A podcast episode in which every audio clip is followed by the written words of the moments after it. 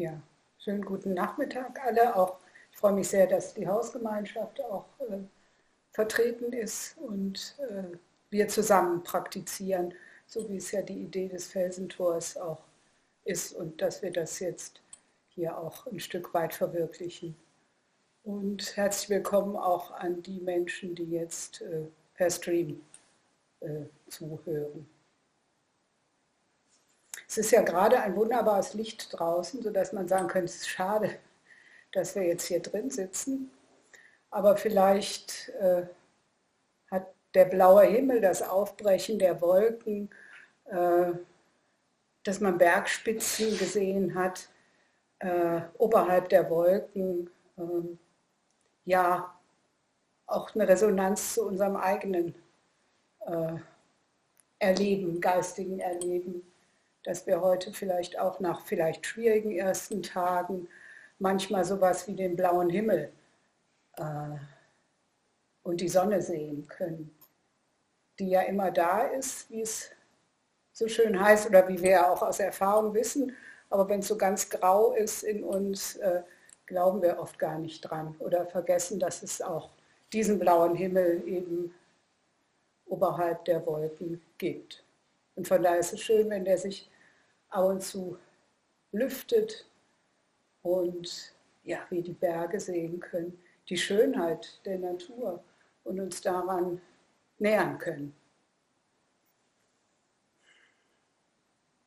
Es heißt, äh, dass man sich sehr genau aussuchen sollte, was man sich wünscht, weil äh, mit den Folgen, wenn der Wunsch in Erfüllung gegangen ist, muss man dann leben. Ähm, und gestern haben wir von UN einiges gehört über das Loslassen. Und dann wurden die Zettel verteilt und auch ich habe gemerkt, dass ich schnell ein paar Sachen aufgeschrieben habe, die ich gerne loslassen würde. Das waren dann meistens Eigenschaften, die ich an mir selbst nicht so mag. Äh, ich weiß nicht, was ihr auf die Zettel geschrieben habt. Ähm, und danach habe ich gedacht, vorsichtig. Äh, denn was man losgelassen hat, natürlich taucht es wieder auf, das wissen wir auch. Aber wenn es losgelassen ist, fehlt es mir vielleicht auch. Ähm, und wofür fehlt es mir?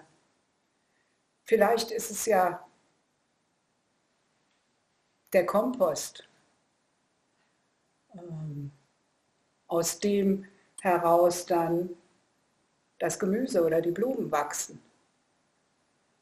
Oder es ist, äh, wie der von mir schon öfter zitierte Thich Nhat sagt, der Schlamm, aus dem der Lotus erblüht. Und wir brauchen den Schlamm, um den Lotus erblühen sehen zu können. Wir brauchen auch unseren eigenen Schlamm, unsere eigenen schwierigen, von uns als schwierig empfundenen Emotionen, Gedankenschlaufen, Gewohnheitsmuster, um Freude, Mitgefühl, Liebe empfinden zu können. Sie sind äh, ja, der Schlamm, der das ermöglicht. Von daher ähm, Vorsicht beim Loslassen. Wenn es weg ist, ist weg. Und vielleicht noch mal vorher angucken. Ähm, ich habe zum Beispiel gemerkt, dass ich, oder ich weiß von den jahrelangen Erfahrungen mit mir selbst, dass ich äh, recht ungeduldig bin, schnell innerlich aufgebracht. Und das ist natürlich auch was, wo ich sagen würde, das möchte ich aber gerne loswerden. Das möchte ich gerne loslassen. Hört sich ja besser an als loswerden. Aber oft meinen wir das als weg. Damit wäre ja schöner, immer in friedvoller, ruhiger Gestimmtheit und heiterer Gelassenheit da zu sitzen, wie die Weisen in China, die auf ihren Bergen saßen. Was dagegen ist diese Ungeduld, diese schnelle gereizt werden, was ja nicht nur mich stört, sondern auch nahe Menschen aus meinem Umfeld, die das äh, bevorzugt dann abbekommen. Und dann habe ich aber auch angefangen, äh, da tiefer reinzugehen und mal zu spüren, was da vielleicht auch noch hintersteckt. Und ich entdeckte so auch das kleine Mädchen, die immer alles richtig machen will. Und früher bei uns in der Familie, man musste ganz schnell sein eigentlich mit denen. Und äh, alles sollte gut sein, alles sollte richtig sein, weil dafür wurde man dann geliebt. Und als ich dieses kleine Mädchen dann entdeckt habe in ihrem Bemühen und auch in ihrer Ungeduld oder damals der Ungeduld äh, der Erwachsenen dem kleinen Mädchen gegenüber oder was man als Kind, kleines Kind so aufnimmt, da habe ich irgendwie zum ersten Mal so Mitgefühl, auch mit mir als ungeduldiger Person entwickeln können. Und habe gedacht, ja, diese Ungeduld ist so ein Weg zum Mitgefühl. Ist ein Weg, dass sich Ungeduld in Mitgefühl verwandeln kann. Und dafür brauche ich die Ungeduld. Jetzt will ich noch mal in den nächsten Stunden oder morgen schauen, wie das mit den anderen Eigenschaften ist, die ich auf den Zettel mit dem Loslassen geschrieben habe. So schnell. Die flossen mir so aus der Feder raus. Aber ich denke, vielleicht kann ich die auch noch brauchen und schauen, dass sie der Kompost sind und für was sie der Kompost sein können.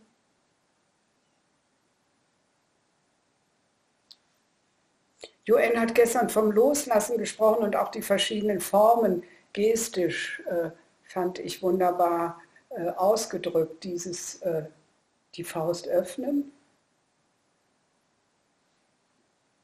oder wenn man so macht und es dann fällt, abfällt oder wenn man es wegschiebt.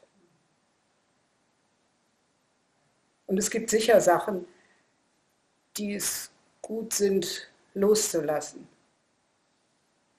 Und äh, im Buddhismus äh, begegne ich ganz oft an der Vorstellung, dass wir unsere festen Vorstellungen, unsere Ansichten über die Welt, über uns und über die anderen loslassen sollten.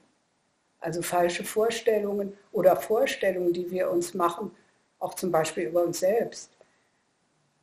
Letztlich bestehen wir ja zu einem großen Teil aus den Geschichten, die wir uns über uns selbst erzählen. Wie wir geworden sind, warum wir wie geworden sind. Ähm, unsere ganze Ich-Identität, unsere Vorstellung von selbst besteht ja letztlich aus Geschichten. Das vergessen wir oft, glaube ich, und denken, wir sind ja so. Oder die anderen sind ja so. Oder die Welt ist so. Und da ab und zu mal äh, zu gucken oder erstmal zu merken, ach ja, das ist ja eine Geschichte, das ist nicht die Wirklichkeit so, wie sie ist. Ich, das bin nicht ich so, wie ich bin, das ist eine Geschichte, die ich mir über mich erzähle. Und manchmal stelle ich fest, so stimmt die gar nicht mehr. Das ist so eine alte Geschichte. Und da hat sich inzwischen viel verändert. Und dann loszulassen. Oder dann fällt sie auch so ab, wie bei einer Raupe, die dann zum Schmetterling wird. Und auch Vorstellungen, feste Ansichten über andere und über die Welt. Das sind sicher Dinge, die es wichtig sind, wenn sie mal losgelassen werden. Oder wenn wir mal den, ja, die Faust unserer festen Ansichten, unserer Gewissheiten öffnen und gucken, ah, was ist denn da? Und gestern hat Joen vom Herzsutra gesprochen und gesagt, dass im Herzsutra letztlich ist es ein Text über das Loslassen und hat davon gesprochen, dass es da um äh, Form und Leerheit geht und viel um Leere geht. Und Lehre ist ja so ein Begriff, äh, der so ein bisschen was Bedrohliches hat. Leer, nichts. Ähm, und jetzt soll alles leer sein.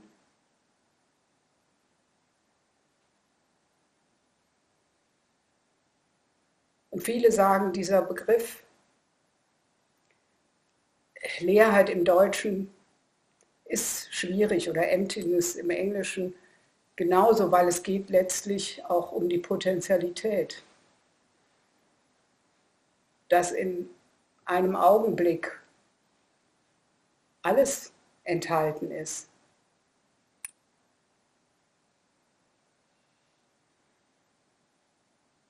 Kurz vor Weihnachten ist meine Großnichte geboren worden, also an sich eine Kleinnichte, 56 Zentimeter groß. Und äh, ich hatte das Glück, sie noch sehen zu können, wie sie da so winzig liegt. Und ich dachte, mein Gott, irgendwie so kleine, kleine Wesen, dieses kleine Köpfchen und dieses kleine Gehirn da drin, äh, ist in der Lage, noch jede Sprache zu lernen. Alles ist darin angelegt. Und erst mit der Zeit, wenn sie jetzt immer Deutsch hört in ihrem Umfeld äh, und dann anfängt es nachzusprechen, plappern, sprechen, bildet sich dieses, diese Muster, diese Sprache als ihre Sprache heraus. Aber erstmal ist alles da, ist alles, alles ist möglich. Und das ist, denke ich, auch mit Lehre gemeint. Und Lehre oder Leerheit bedeutet auch immer Leerheit von irgendwas. Leer von. Und was ist dieses Leer von? Und soweit ich das verstehe, auch im Herzsutra, ist es Leersein von einem eigenständigen Selbst, von einem abgetrennten Selbst, dass wir also Selbste sind, Ich sind, die so unabhängig aus sich selbst heraus entstanden sind und separat in der Welt sind und dann in Beziehung treten zu anderen. Und das ist ja auch nicht immer so ganz einfach. Aber äh, wir als getrennte Wesen treten dann in Beziehung zueinander. Und das ist laut Buddhismus eine falsche Vorstellung. Eine Vorstellung, die uns aber viel Leid bereitet. Und das ist dann eine Vorstellung, die es wert ist, loszulassen. Oder es gibt einen äh, äh, vietnamesischen Meister, paar Jahrhunderte vor Bodhidharma, wie ich inzwischen gelesen habe, der davon sprach, man muss diese Vorstellung eines eigenständigen, separaten Ichs, muss man nicht nur loslassen, man muss sie wegwerfen. Äh, oder wir würden sagen, verwerfen, weil sie eben äh, uns so ins Unglück auch stürzt. Und äh, ja, wenn wir sehen, dass wir, äh, also offenkundig, wenn man ein kleines Baby sieht, dass das Baby nicht aus sich selbst heraus entstanden ist, sondern äh, Gemeinde Mutter und Vater braucht, um äh, sich dann schließlich im Bauch der Mutter zu entwickeln und dann auf die Welt zu kommen. Und woraus bestehen wir?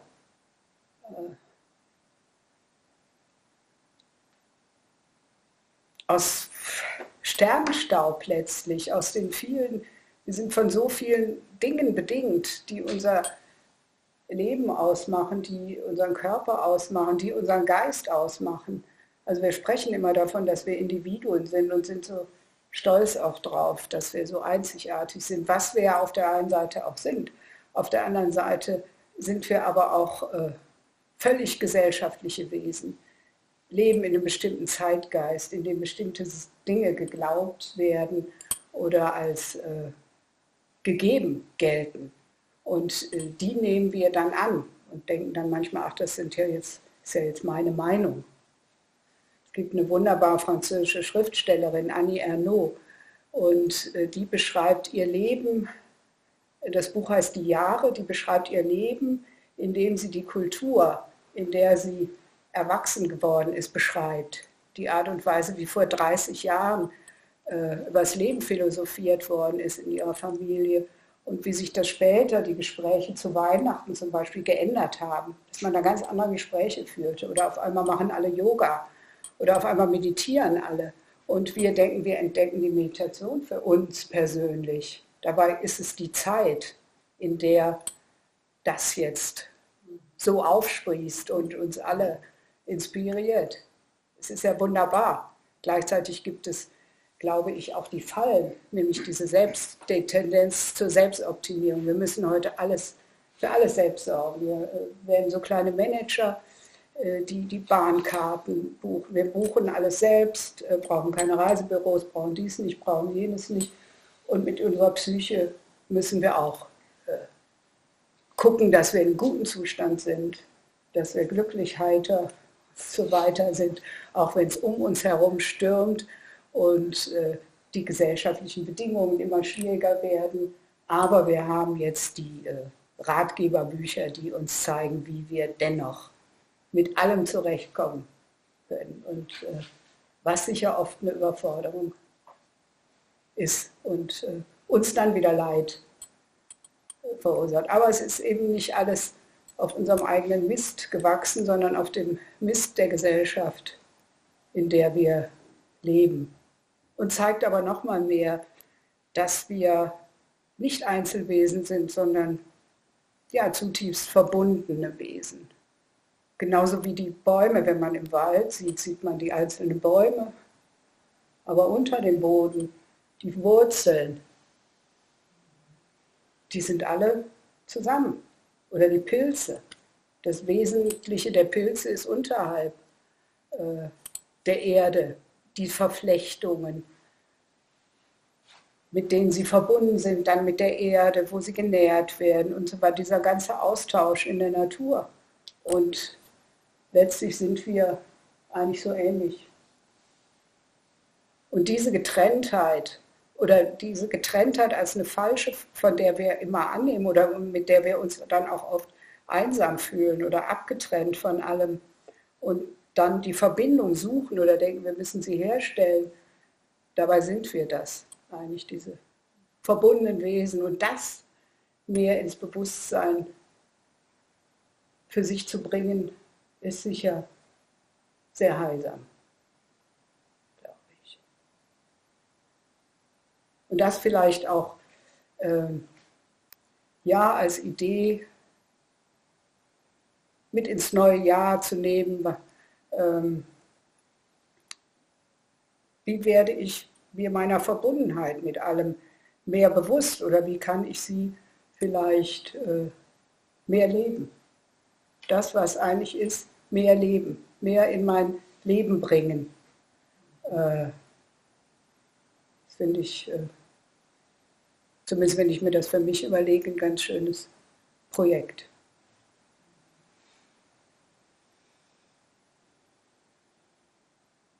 Noch ein Gedanke zum äh, Neubeginn, was ja das dritte Thema ist, nach Annehmen, Loslassen, Neubeginn unserer Tage.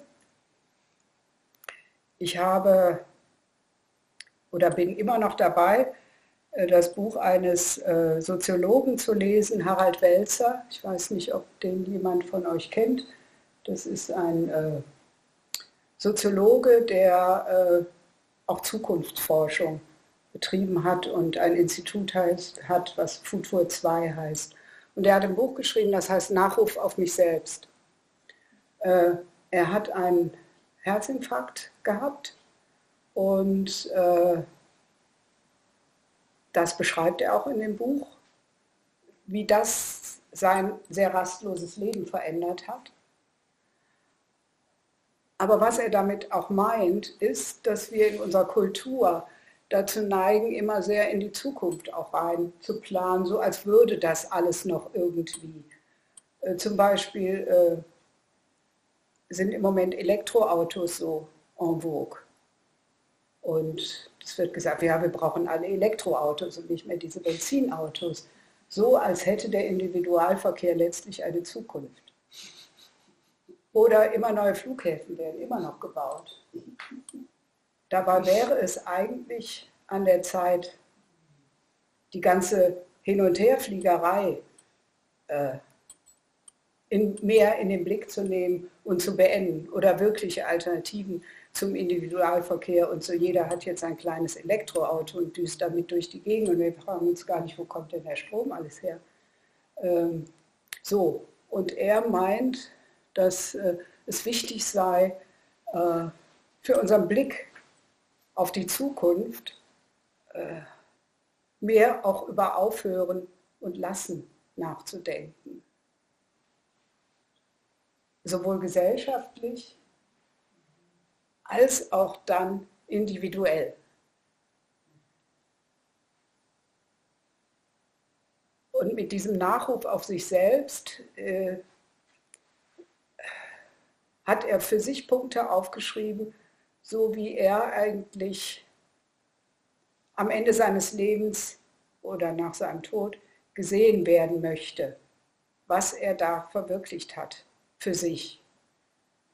Das gibt dem so, habe ich gemerkt, für mich äh, diesen Neubeginn, Fantasien des neuen Jahres, die ja heute die wenigsten noch so ganz optimistisch, ungetrübt optimistisch gestalten können wie noch vor vielen Jahren.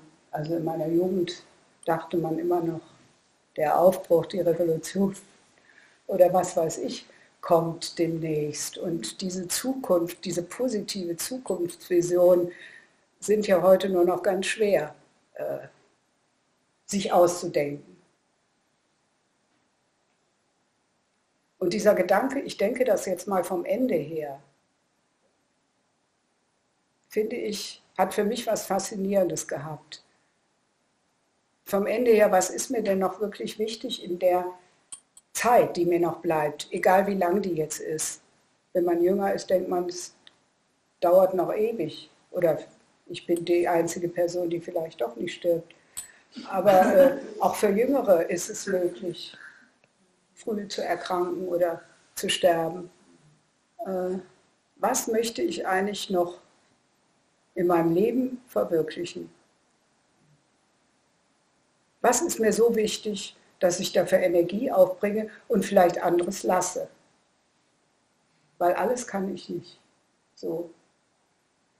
Ich habe mal äh, in einem Kurs äh, zum kreativen Schreiben das habe ich jahrelang gemacht und wir sind einmal auf den Friedhof gegangen. Und dann haben wir bei einem Grabstein irgendwie, sind wir rumgegangen und äh, haben dann Nachruf geschrieben auf eine x-beliebige Person, die wir gar nicht kannten, deren Namen wir nur gelesen hatten und die Geburts- und Sterbedaten. Und dann haben wir einen Nachruf auf uns selbst geschrieben. Und äh,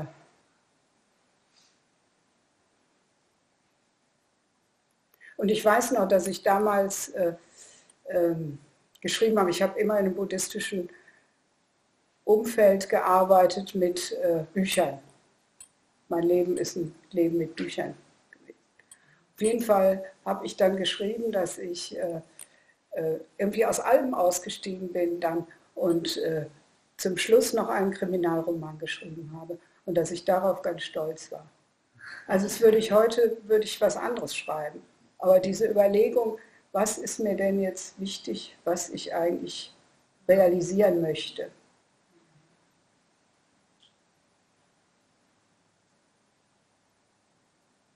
Also finde ich einen ähm, spannenden Gedanken, äh, der sich vielleicht zum Jahresende, zum Neubeginn äh,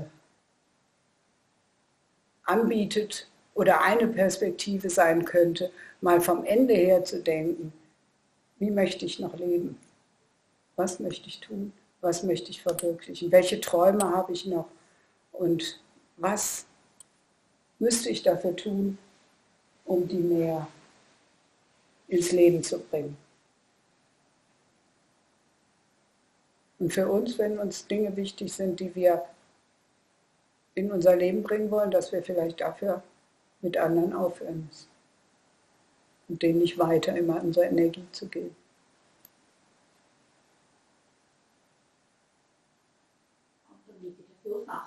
Da kommst du wieder mit dem Loslassen.